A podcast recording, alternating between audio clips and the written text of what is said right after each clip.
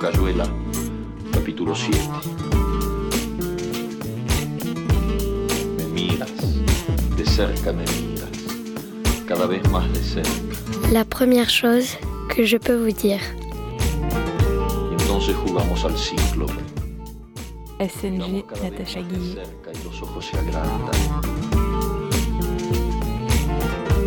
Se acercan entre sí, se superponen y los cíclopes se miran,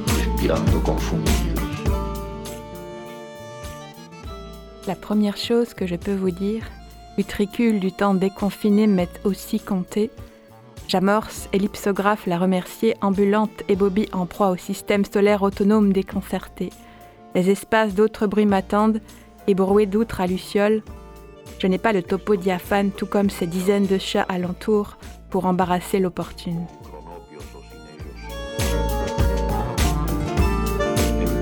Su mundo de juego, a esa grave ocupación que es jugar cuando se buscan otras puertas. Bonjour, bienvenue à toutes et à tous. Bonjour Natacha. Bonjour. On vient de t'entendre euh, lire, scander un petit texte, la première chose que je peux vous dire, qui ouvre euh, la revue euh, et l'émission, cette revue radiophonique. On va euh, en parler un petit peu de cette euh, manière de, dire, euh, de- d'exprimer certaines, paroles, parce que c'est quelque chose que tu pratiques beaucoup en performance. Avant, je voudrais te, te présenter. Tu es ici à Marseille dans le cadre de l'appel à projet pour une résidence numérique qu'on réalise avec Colette Tron, Alphabétville, euh, à la Friche Label de Mai. Tu es là depuis euh, le mois de décembre et tu restes jusqu'à mi-janvier. C'est bientôt terminé, peut-être terminé pour euh, certaines personnes qui nous écouteront euh, en décalé. Tu es bricoleuse pro, tu es poète visionnaire, tu es fresquiste, claquettiste, dessinatrice de BD, tu partages ton temps entre la paire et danse, faudrait nous expliquer ce que c'est comme métier à l'hôpital de jour, et puis tu fais des expositions et des explosions plasticiennes. Tu réalises aussi euh, des euh, rédactions et des traces pour des revues, pour euh, des carnets, pour différentes choses. Tu travailles avec des musiciens, des chercheurs, des philosophes, des SDF, des médecins, des animaux et des plantes trouvées. Et depuis plusieurs années, tu explores, tu hackes en quelque sorte tes propres données. On va parler de ça puisque c'est en partie le, projet de, de résidence qui prend forme, peut-être, tu vas, nous, tu vas nous dire. Mais je voudrais euh, d'abord peut-être que tu reviennes sur euh, ce SNG, SNG Natacha Guillet, ce blaze peut-être que tu tu t'es rajouté, que tu as euh, collé à ton nom. D'où vient-il? Oui, SNG est un sigle, donc trois lettres. Après avoir fait ça, j'ai fait des recherches aussi sur Wikipédia pour savoir toutes les significations que ça, ça- ça était possible. Mais dans mon cas, euh, je pense qu'au moment où j'ai pensé qu'il... Enfin, on m'a demandé d'avoir un blast, c'est quand j'ai arrivé sur les scènes de slam. Et euh, qu'il fallait un nom de scène et que déjà je commençais à, à beaucoup dessiner à ce moment-là. Et, euh, et en faisant référence en fait à, à, mon, à la façon dont je travaille aussi par rapport à, à mes archives, à, mes dossiers, dont mon dossier euh, patient, mon dossier médical, euh, ce sigle apparaissait euh, de manière très fréquente dans les, les documentations et j'ai fini par trouver plusieurs sens qui pouvaient être donc ce signe donc du, de l'ordre médical, ça veut dire sonde nasogastrique. Et euh, aussi, ça pouvait vouloir dire euh, signer Natacha Guillet, donc ça m'a beaucoup amusé. Ouais. C'est devenu ma signature euh, artistique. C'est un peu la contrainte de trouver absolument quelque chose pour euh, la première fois où on t'a demandé de, de signer, en quelque sorte. Il a fallu trouver quelque chose assez vite. Oui, bah, là, finalement, j'ai pas eu à trop chercher. Finalement, c'est quelque chose qui s'est un peu imposé à moi, comme finalement, c'était quelque chose qui était un peu un, un nom qu'on me donnait, ou en tout cas aux appareils qui me qui me s'occupaient de mon corps. Donc euh, voilà, c'était une solution assez rapide, et- mais pas dénuée de sens, je Ouais. pense. Alors là, tu parles d'expérience de, médicale, euh, de corps. J'ai parlé tout à l'heure euh, d'un des métiers, ou peut-être le métier que tu, que tu exerces en plus d'être artiste.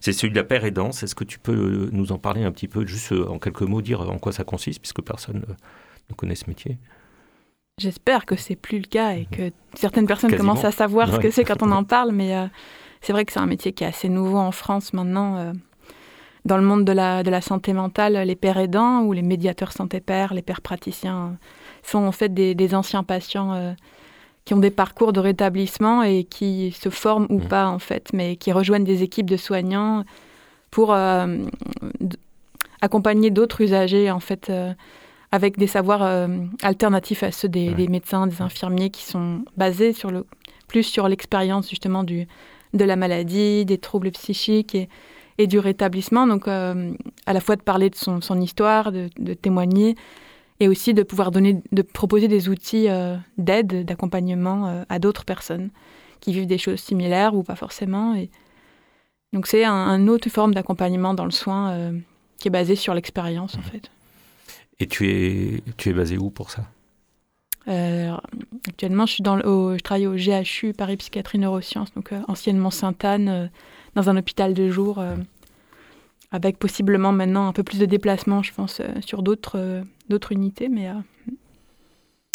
Et puis, euh, j'ai parlé aussi de, de cette manière euh, de, de, dire, d'exprimer de, euh, les, les, mots. Je parle comme ça plutôt que de lire, parce que là, tu as, tu as lu, faute d'avoir eu le temps de l'apprendre par cœur. Mais en général, quand tu, quand tu donnes tes textes en public, c'est avec un processus de mémorisation. Et, et de, de performance, de mise en scène de ton propre corps, peut-être aussi. Et c'est un travail euh, assez, euh, assez fabuleux que certaines personnes ont pu voir lors de ta déambulation en bibliothèque avec euh, la bibliothèque de l'Alcazar à Marseille, puisque tu as terminé ta, ta promenade randonnée dans la bibliothèque avec une petite lecture que t'ont demandé le public. Alors justement, ce n'était pas une lecture. Tu as, plutôt donné par cœur un, un de tes textes. Et ça aussi, j'aimerais que tu, tu dises peut-être comment les, choses en sont venues là pour toi. Mm.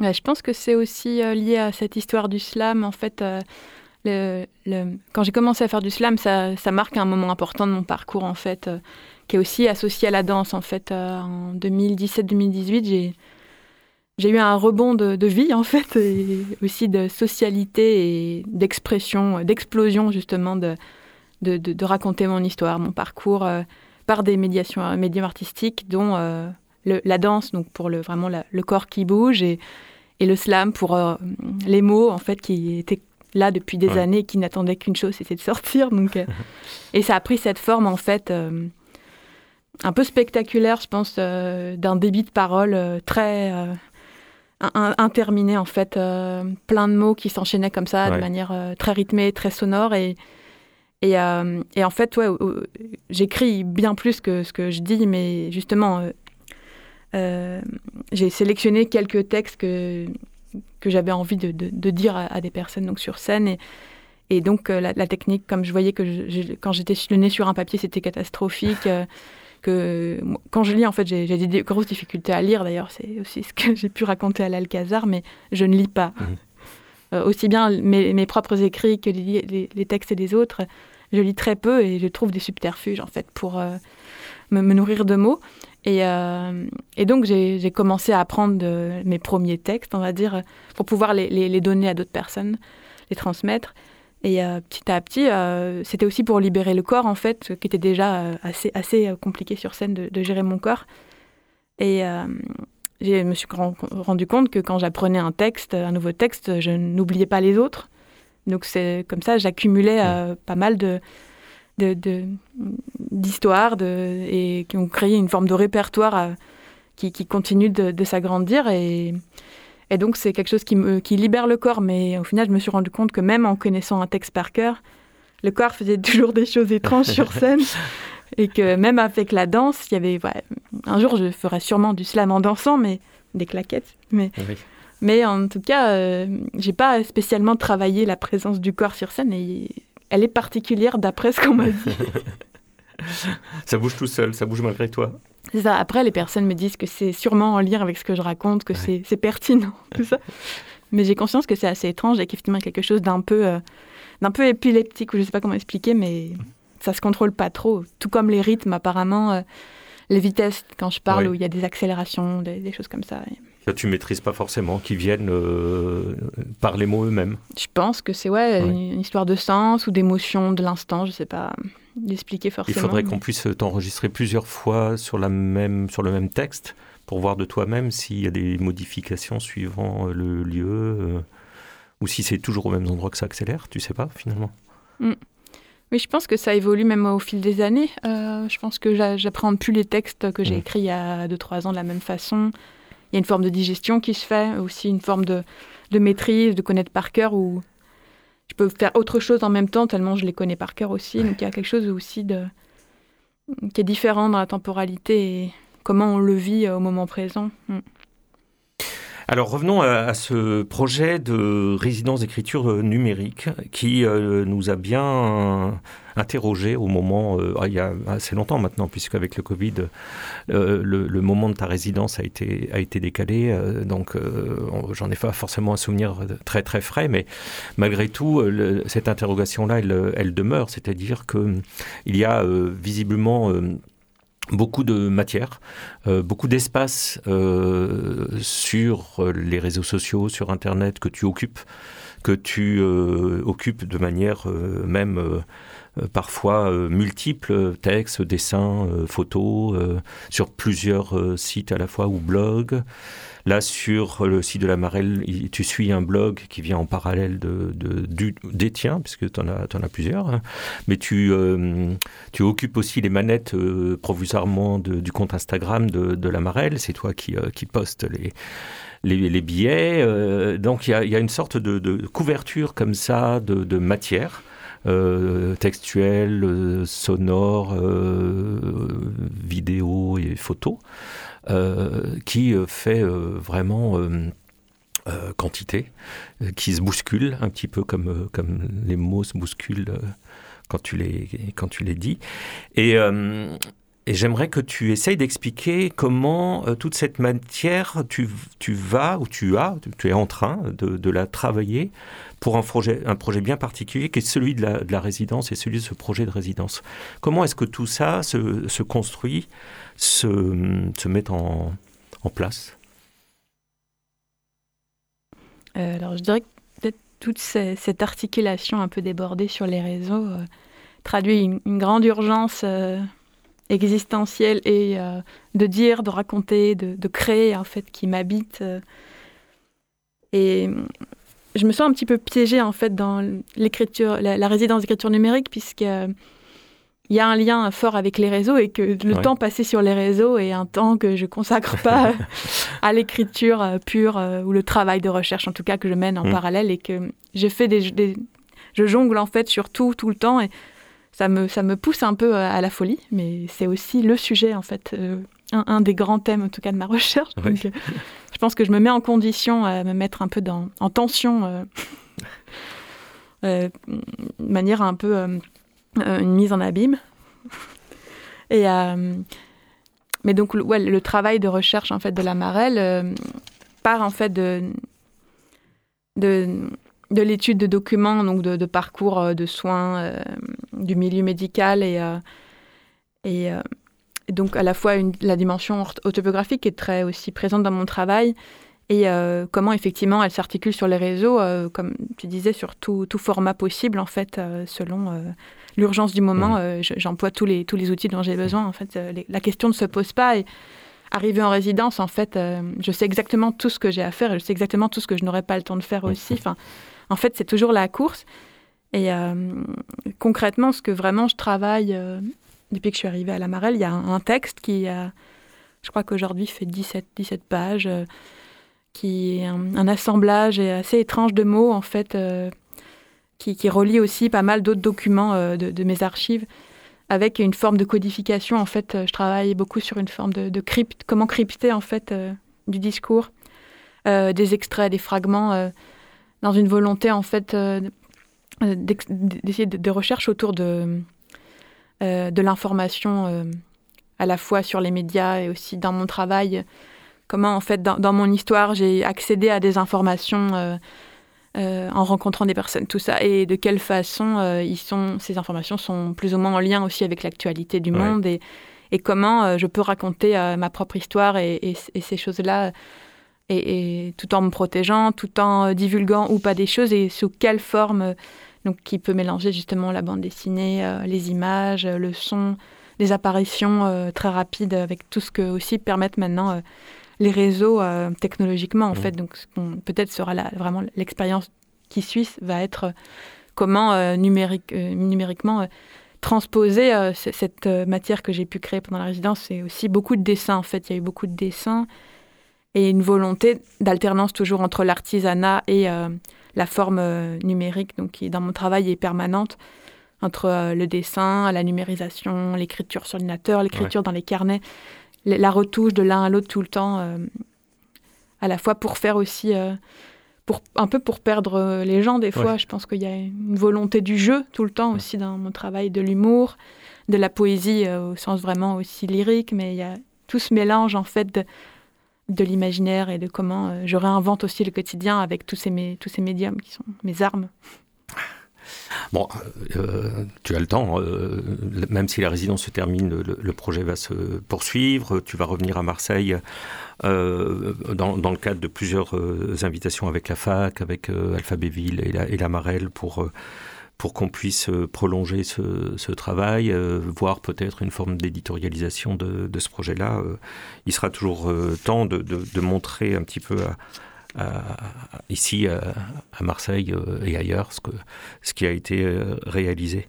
Alors, l'émission est, toujours ponctuée de quelques questions qui sont une sorte d'autoportrait. Tu as bien voulu répondre à à quelques-unes de ces questions. Je te propose euh, peut-être euh, d'y répondre assez vite et de commencer par euh, d'abord la, question du, son ou de, du morceau de musique. pas c'est pas forcément de la, musique. Hein. Parfois, on a des sons qui sont pas du tout de la, la musique. Que je propose qu'on entende maintenant et tu nous commentes ça juste après la diffusion.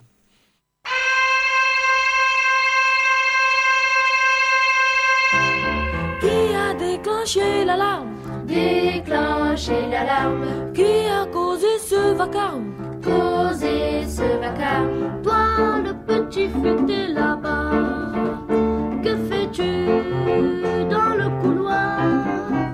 Que cherches-tu dans le noir? C'est pas moi, non c'est pas moi, c'est pas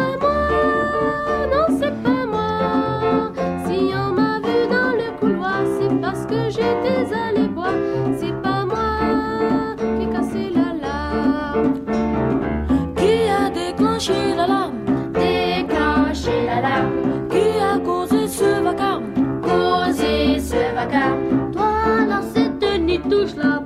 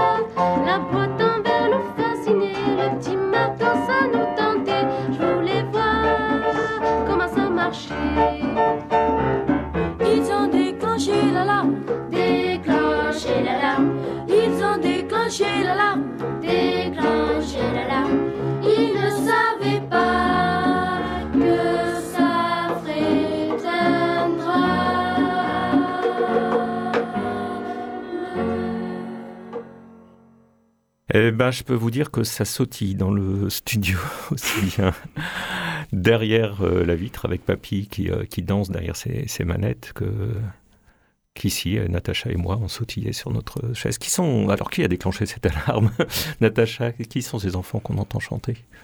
Ce sont les, les enfants de Marseille, qui je pense maintenant sont plutôt des adultes, qui ont peut-être à peu près mon âge, mais c'est les chansons des enfants des quartiers nord et le CD les- C'est chouette la vie de Daniel Boone.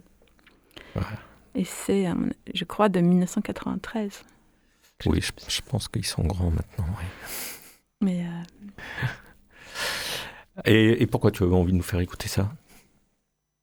Alors, je pense que c'était un peu un clin d'œil avec le fait d'être à Marseille, mais c'est quand même un, un- un CD qui a marqué euh, ma vie, euh, que j'écoute depuis qu'il est sorti. Donc je pense que j'étais euh, à l'école primaire et, et que bah, je pense que c'est mes parents qui, l'avaient, euh, qui nous l'avaient fait écouter quand on était enfant avec mes frères. Et que j'ai donc je connais tout, évidemment toutes les chansons par cœur et je les chante depuis que j'ai peut-être 8 ans et je les chante toujours aujourd'hui.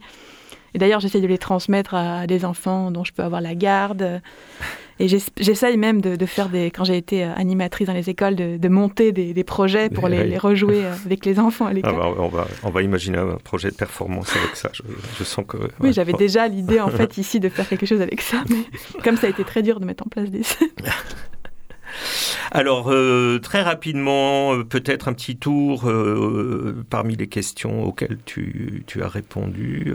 Un auteur fétiche, culte, référence. Alors, tu as un petit peu déjà répondu à, cette question avec la question de la, lecture. Peut-être que tu peux en dire un peu plus parce que tu as pas de.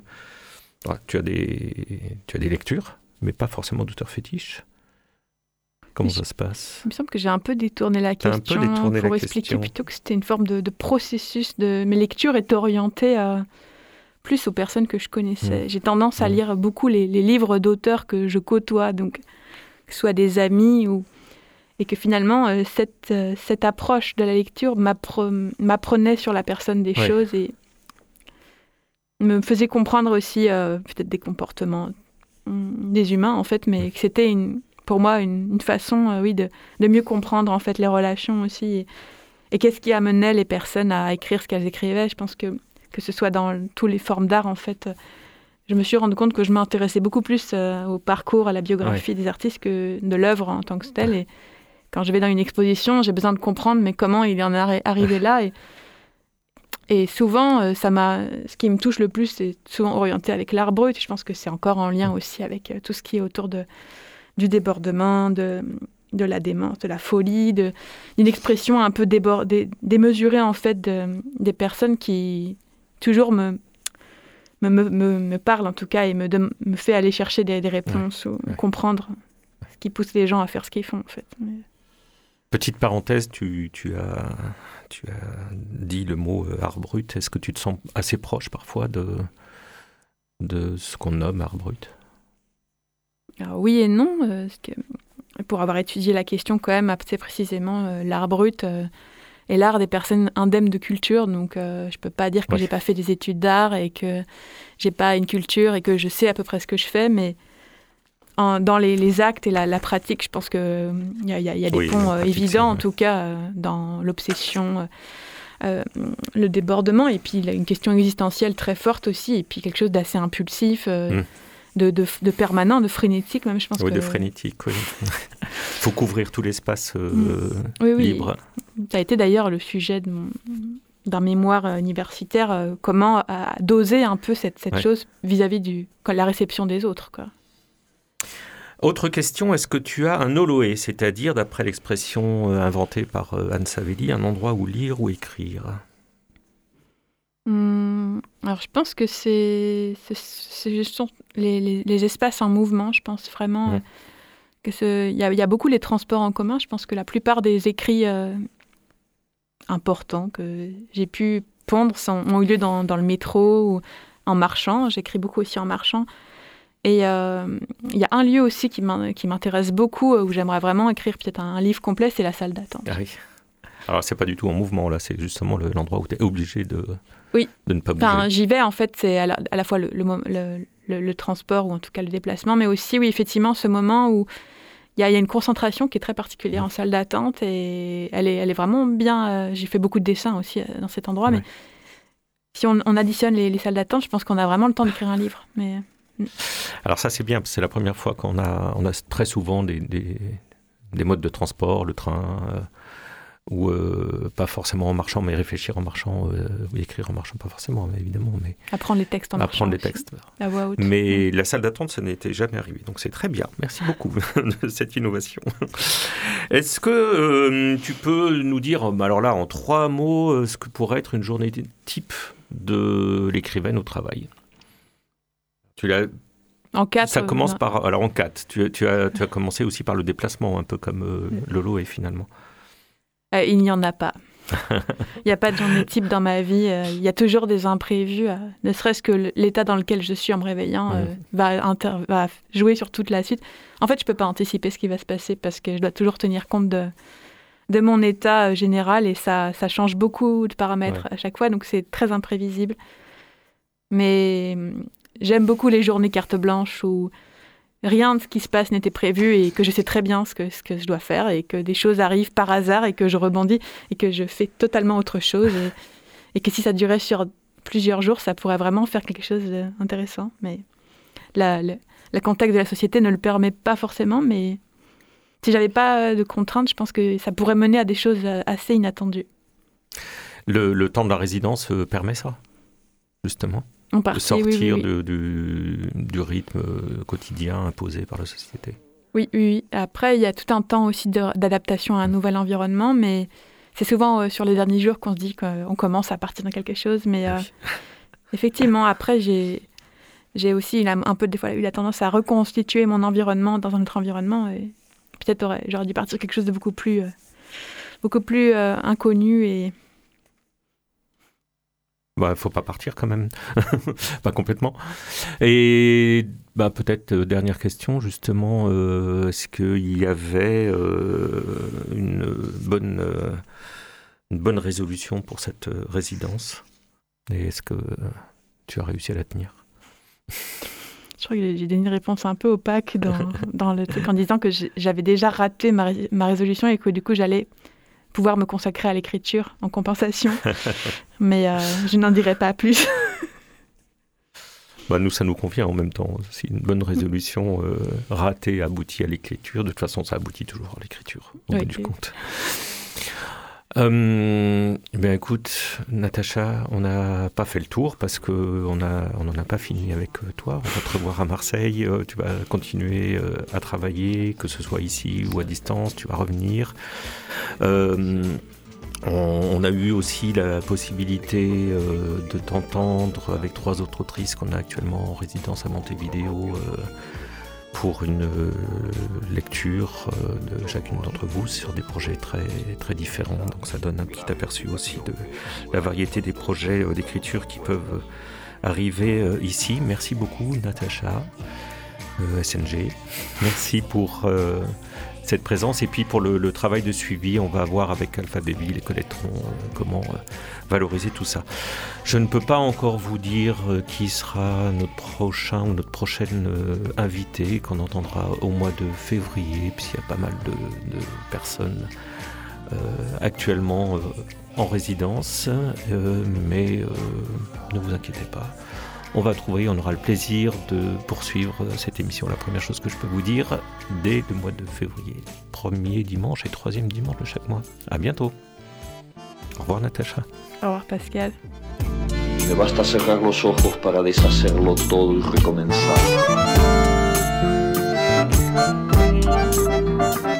Exactamente con tu boca que de la que. La première chose que je peux vous dire est une revue radio et papier, dont le titre est inspiré par la première phrase de La vie devant soi, le roman de Romain Gary et Émile Ajar. Production Radio Grenouille et La Marelle. Présentation Pascal Jourdana, voix Roxana et Violette. Suivi de production Fanny Pomared à La Marelle. et à la technique Alex Papi Simonini.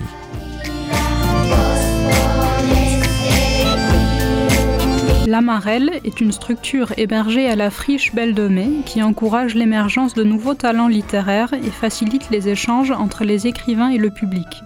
C'est à la fois un lieu de création, d'accompagnement à la production et de diffusion.